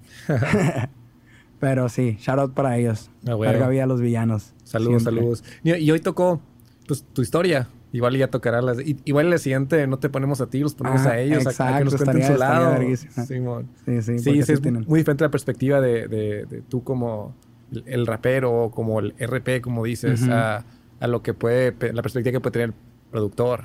Sí. Keifer podría estar aquí diciéndonos otros lados de, las cosas, ¿no? Sí, otros lados. Y por ejemplo, Keifer, que tiene tanta experiencia en el... Es una leyenda del hip hop mexicano, ¿sabes? O sea, ahorita está en mi proyecto y todo, pero a él le tocó formar verdad y junto con todos y ver toda esta historia. Ha sido DJs de un friego de raperos que ahorita están en el top y, y tiene mucha experiencia, muchos hits, muchas cosas y todo lo que ha vivido, ¿sabes? Y Fer, que, que en esto de, de, lo creativo y todo, a, lo mejor a nivel eh, trabajo o equipo es prácticamente también sus primeros años, pero también tiene un, un, ¿cómo se le puede decir? Un, la mochila, este, desde antes que lo hizo desarrollar estas habilidades que tiene ahora, ¿no? Entonces sí, sí está súper interesante y todo lo que ellos han visto detrás de y cómo nos han tratado de, de convencer en hacer cosas diferentes. Por ejemplo, Fer eh, es el que más me abre los ojos en esta cuestión de las redes sociales, ¿sabes? Porque muchas veces pues uno como músico está bien concentrado en la música, ¿sabes? Y dices, güey, o sea, ese cinco minutos, yo sé que no te quita nada cinco minutos esto, ¿sabes? Pero en mi mente esos cinco minutos yo estoy maquinando una frase, ¿sabes? O sea, pero luego entiendes lo importante que es y por qué tiene que pasar. Cuando él está conmigo, pues él lo hace, él siempre está grabando y todo, ¿no? Pero cuando yo estoy solo, pues yo lo tengo que hacer, es, es mi deber, es, es, parte de mis requisitos, ¿no? Pero está, está interesante, está chilo y, y me gustaría siempre hemos dicho, nos gustaría ser inspiración como el equipo para que la demás gente pues se abra, ¿no? Y, entienda que una carrera musical no es del artista nada más, es de todo lo que hay detrás de él, ¿sabes? Y ahora si no nomás es detrás de él, si es junto con él, está súper mejor. Porque pues un equipo que está ganando en todos lados, en cada área, es más fácil que llegues a, hacer algo grande y que tus amigos que tanto quieres, que dices que quieres, también lleguen a hacer algo grande. Sí, güey. Y todo acompañado es mejor. Sí. O sea, sí, hay cosas que se pueden hacer solo, sin duda, pero todo acompañado es mejor. Claro, claro. Definitivamente. Y luego más porque este camino de la música está lleno de obstáculos, de cosas bien cabronas y necesitas gente que... Sí, apoyo moral, ¿no? Sí, que esté ahí contigo y que la viva junto contigo porque estar solo en este pedo te, puede volver loco. Ah, güey. Sí, en todos. Más en, más en algo tan largo y difícil, que requiere paciencia, ¿no? Y ni garantizado. Y ni garantizado. Esa es la, la, cuestión, no es garantizado. Sí, pura esperanza. Pero al parecer, algún logro ya tienes. Ah, ya, ya, firmaste ciertas cosillas. Sí, eh, y hemos vivido cosas que increíbles. como te digo, para mí el festival todavía está en mi mente, ¿sabes? Porque yo digo, wow, o sea, Yo pensé que eso llegaba mucho más después, por ejemplo, o aventarnos una gira con nuestros amigos. Ahí. O sea, fue una gira austera, o sea, la primera que nos aventamos nosotros, ¿sabes? O sea, que nosotros dijimos, me cayó una fecha aquí en Obregón. Eh, bueno, voy a hablar con el de Hermosillo y voy a hablar con el de acá y con mis amigos de acá y acá y armamos cinco fechas y nos la aventamos así de que con todos los viáticos que me dieron en cada uno, les dije a todos, oye, ¿saben qué? Si quieren irse a tocar conmigo, nos ponemos en el flyer y giramos todos, yo nomás puedo ponerlo de la gasolina y vámonos y los demás, así nos vamos. Jalan conmigo, que no, pues Simón, y todos se fueron cinco ciudades. Bueno, algunos tres ciudades, algunos dos, algunos tres. La mayoría se fue a las cinco, pero ahí andábamos en el carro de mis jefes, una mamá, una mamabán, güey. Y ahí andábamos todos dándole, pero queríamos hacerlo. y era de las primeras veces que se hacía algo así, creo. Yo creo que al nivel de hacerlo solo, ¿sabes? Porque claro que hay otras eh, productoras o cosas que se han aventado giras aquí, pero era como que la primera vez que se veía que los raperos de cada ciudad se unían y decían, pues vamos a aventarnos una gira, Simón Fierro. Y nos fuimos y la verdad estuvo increíble, o sea, eh, estábamos contra las estadísticas porque era final de Semana Santa, ¿sabes? Obregón fue en la nena, de hecho. Un saludo para Luyo, que siempre me ha apoyado también desde el principio, ese homie aquí en Obregón. Y pues la nena se llenó, estábamos bien contentos, empezamos con el pie derecho. Al otro día nos fuimos a Hermosillo, todos nos decían, güey, está bien difícil porque pues somos puros locales y que porque es el, domingo de Semana Diabla, al otro día ya todos entran a chambear, en el domingo, ¿sabes? Y el último domingo de Semana Santa. Y de que bueno, a ver cómo nos va. Estaba hasta el tope también y luego, no, pues Navojoa. Y todos bien relajados, ¿no? De que, no, pues ¿sabes qué? En Navajoa va a estar tranqui porque pues no sé cómo está el escena allá, tienen, mucho tiempo sin, sin, sin eventos, sin algo acá, pues vamos a ver cómo nos va. No, pues éramos como 100 personas en Navajoa y es Navajoa, ¿sabes? No sé. O sea, yo ya había ido con mucho tiempo, o sea, te estoy hablando de cuando mis inicios y no se llenaban tanto los eventos. Yo digo que también es un rollo de población, ¿no? Sí, o sea, sí. ahorita ya con el freestyle, con que ya tenemos raperos popularizados y todo, pues ya me imagino que hay gente con más interés. Pero sí teníamos ahí un poquito de como que a ver cómo nos va.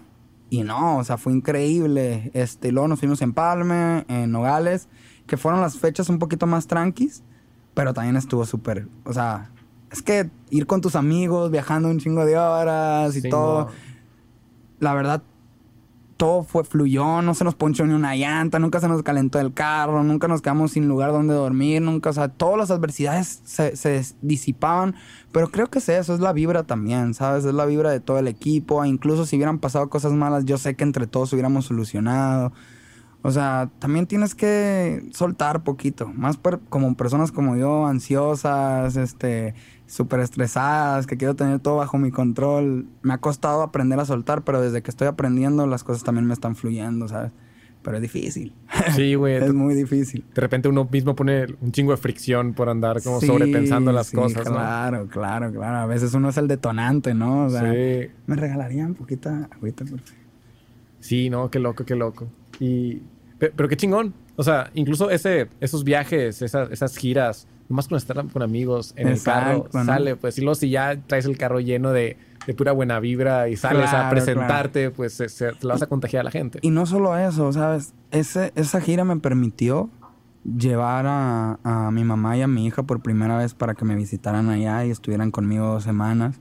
¿Sabes? Eso fue el regalo más grande que me ha dado el hip hop hasta el momento, ¿sabes? O sea, de que hice esa girita y todo bien y regresé a la casa y pues bueno, traemos este dinero, no, pues vénganse, ¿sabes? Ay, güey, Y era como que estaba allá y estaba alucinada de que verga, o sea, con esa madre pagué esto, que, qué bonito, ¿sabes? Él Estaba yo... Son puras cosas que, que me motivan y que yo digo, wow, o sea, qué curado que, que lo que más amo ahora también pueda estar respaldado con esto que estoy haciendo, ¿no? Ah, güey. Y pues a ver cómo se ponen ahora eh, los eventos por acá. Espero que todo chilo, eh, con toda la fe siempre. Y a ver, 7 y 8 ahí, 7 en, aquí en Obregón y el 8 en Hermosillo. A huevo, a huevo. Sí vi que en Top Secret dice el lugar. Sí, es pues, un lugar que está ahí por atrás de la Miguel Alemán, atrás de Cars Jr., por el Callejón Argentina. Está chilo porque pues ahí ya puedes llevar tu tu cheve, está, es un lugar abierto, o sea, está, está bueno para esos de las calores. Y pues ahí vamos a andar. Es algo express, es algo rápido. Yo lo estoy manejando como algo para la gente que en verdad, en verdad me sigue, ¿no? Porque pues fueron tres semanas nada más así que, ay, fuga, vamos a hacerlo. Y es eso, ¿no? Estar disponible y estar, ah, pues fierro, lo vamos a hacer, ni modo. Son tres semanas, yo sé que es poco para un evento, pero pues, ah, va a haber gente que sí le va a gustar el cotorreo y las que estemos ahí vamos a estar y lo vamos a pasar chilo.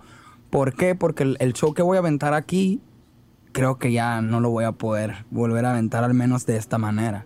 Ah, Porque lo que sigue de, mis discos y mis singles, pues van recorriendo las canciones, ¿sabes? Y todas estas canciones de mi disco pasado y todo, que es un show completamente hip hop, completamente rap, al menos en ediciones especiales, pero ya mi show normal ya va a cambiar porque va, va, a incluir mi nuevo disco, los singles que he estado sacando este año, entonces pues también va a ser una fechita ahí como que para la gente que me sigue de ese camino. Y siempre pasa de repente que esos tipos de eventos que son igual y más chicos o más íntimos, pasan cosas especiales, güey. terminas viendo al artista de cerca, no, no lo ves como removido de ti arriba de un, de un escenario, ¿no? Estás como ahí, ahí enseguida, claro, a, nada de distancia. Y está divertido, pues, porque yo todavía, o sea, yo me considero un local aquí, ¿sabes? O sea, pues obvio. Sí. Pero pues venir, ¿no? O sea, ser la segunda vez que vengo y, que me toque que el evento pues sea, sea para mi presentación, eso también está bonito porque yo digo, pues la gente aquí también me apoya. Siempre va a haber personas que, que no, ¿no? Pero, pero un abrazote, o sea, no es culpa de nadie que no me quieran, ¿sabes? cómo ah, No, y, este si todos te quisieran, igual algo está haciendo mal. Porque, está raro, sí, ¿no? igual no estás, ajá, no estás haciendo tú, estás haciendo lo que todos quieren, algo así. Está raro. Pero es que siempre tiene que necesitamos que siempre haya contrapartes. Sí. sí. También luego en la contraparte uno se da cuenta de que tal vez podría mejorar ciertas cosas. Sí, sí, te hace ponerte atención al menos. pues. y los haters terminan siendo marketing gratis. Gratuito, así que síganle, por favor. Aumenten, por favor. Sí, que sirvan de algo. Sin problema. de todos modos somos villanos, ¿no? estamos acostumbrados a esa parte de la historia. Ah, huevo, huevo. pues todo bien, qué chingón. Felicidades lo que gracias, Me encanta escuchar siempre historias de, gente que, pues, igual y tú también creciste allá en Coahuila, Piedras Negras, dijiste. Piedras Negras. Y, pero termina siendo un local acá y te desarrollaste en gran parte acá, especialmente en el rap. Sí. Y lo sales, consigues cosas, sobre todo por igual y aferrado y terco. Muy o, aferrado. O, por altas cantidades de esperanza, digamos. sí. felicidades por eso, y por siempre rodearme de gente buena, güey buena y compasión y, que me ha apoyado. Yo tengo un coro que, que dice, ¿cuántos hijos puta no creían en mí, pero yo estaba concentrado en los que decían que sí?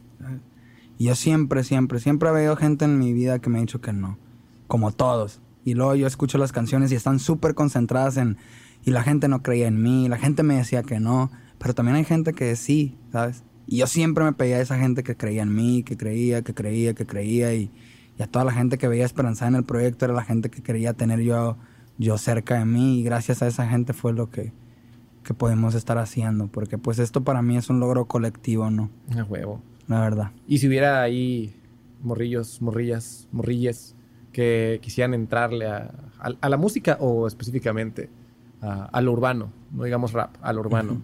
¿Qué, les recomienda si alguien estuviera buscando en el camino? ¿Qué, es lo que les dices? O sea, y no tiene que ser algo específico de haz exactamente esto, sino que, ¿qué es lo que te sirvió a ti, que te hizo llegar a donde sea que estás ahorita? Wow. voy a decir primero la, la, frase, la opinión larga, ¿no? Es aférrense, eh, sigan, sigan su sueño, trabajen, aprendan a, a volver esto una disciplina no nomás sueñen, ¿no? O sea, hagan las cosas posibles. Vayan ustedes por ellos. Nunca va a llegar a ustedes, menos en estos tiempos. Ya las disqueras no van y buscan. O sea, sí pueden tener una propuesta si te ven activo y todo. O sea, a mí me pasó, ¿no? De que, oye, ven, veamos, ¿no? O sea, no es ven, ya te firmo y te resuelvo la vida, ¿no? Es veamos. Porque también ya con las disqueras tú trabajas. O sea, ellos su parte y tú tu parte, ¿no? No es como que te hagan todo ya. O sea, ya no existe eso. Somos artistas con un poquito más control de todo lo que está pasando, ¿sabes? Es aférrense, tengan disciplina, sueñen y la frase corta es que les valga verga. Eso es. Es eso, esa es la única cosa que los va a hacer. les valga porque siempre va a haber obstáculos, siempre va a haber personas que no, siempre va a haber que sí, siempre va a haber una opción mejor de vida, sí, güey, pero esto se trata de que te valga verga y hacer lo que amas. Todo lo demás va a llegar por una añadidura yo entiendo que por más que te esfuerces, hay gente que tal vez pues, no va a pasar. Eso es muy sabido, yo lo he visto. Pero pues inténtalo, ¿sabes? La vida son dos días, la neta. Eso es mi consejo. A huevo, a huevo. que, que te escuchen, que, lo mastiquen. consejo grosero, pero A huevo. de verdad, de corazón. Pero al punto. Todo bien. Pues gracias por venir, la neta. Qué orgullo tenerte acá. Gracias, bro, es- muchas eh, gracias. Eso que dices tú de, de que tú tienes el primer mensaje o, o tú llamas y no, no te da pena en lugar de esperar a, a que lleguen las cosas. Eh, realmente ni siquiera estábamos grabando episodios, estábamos tomándonos un pequeño descanso, pero mandaste un mensaje. Sí. Hey, O ¿qué sea, onda? Sí, sí, sí. Este, esto es ejemplo, pues, de, de que Ajá. está bien tirar el primer mensaje, no se les Sí, olvide, sí, la neta. Sí, sí, Es... Olviden el ego, no sirve para nada. Mejor trabajen otras cosas, trabajen la autoconfianza, trabajen la, el autoestima. Eso los va a hacer no necesitar el ego, ¿sabes? Como el ego es una presunción y eso es lo que no te hace mandar un mensaje, es lo que no te hace tomar una oportunidad, es lo que no te hace este, avanzar por el que dirán, por el yo me merezco, por el... autoconfianza, o sea, tú habla, tú mandas, o sea, de todos modos no te están hablando, ¿sabes cómo? O sea, Simón, de entrada, ¿no? no te están hablando, no, no tienes propuestas en la mesa, entonces ve y búscalas tú. O sea, Sí, no sí. importa que las busques tú, y si las buscas tú y lo lograste, alégrate, ¿sabes? Simón, ni que tuvieras el calendario lleno, ¿no? Como, sea, como para no tener tiempo. Hermanos, no nos van a mentir a nosotros. Pero todo bien. Pues nada, gracias por venir, güey. Qué chingón. Mi bro. Este, igual y en unos años, cuando ya, ya haya avanzado todo, nos volvemos a ver aquí a, Y- y a ver qué ha pasado. Sí, sí. Nos actualizamos en la historia. Sí, sí. Para bien o para mal, uno Sí, nunca sabe. Eh, uno nunca sabe, Pero ¿no? se le desea suerte. No, muchas gracias. Igual a, a este proyecto se me hace bien, bien pro, bien chilo. Gracias a todo el equipo. Es lo que estaba mencionando. O sea, tú también tienes un equipo que está junto contigo y que tienen la bandera junto contigo. Entonces, Yo estoy cuiden- junto con ellos. Exacto. Entonces, cuídense un chingo y nadie le afloje, porque si uno le empieza a aflojar, todos los demás van a salir afectados. Entonces, este es un sueño de todos y hay que trabajar y respetar el sueño de los demás. Es, así funciona un equipo. Ah, güey. Entonces, felicidades a ustedes también y pues qué chingón que podamos difundir cultura y conocimientos de, de la música y de muchos este, aspectos a través de estos espacios. Ah, güey. Muchas gracias, bro. Todo de- bien. de Gracias. corazón. Cerramos. Yeah.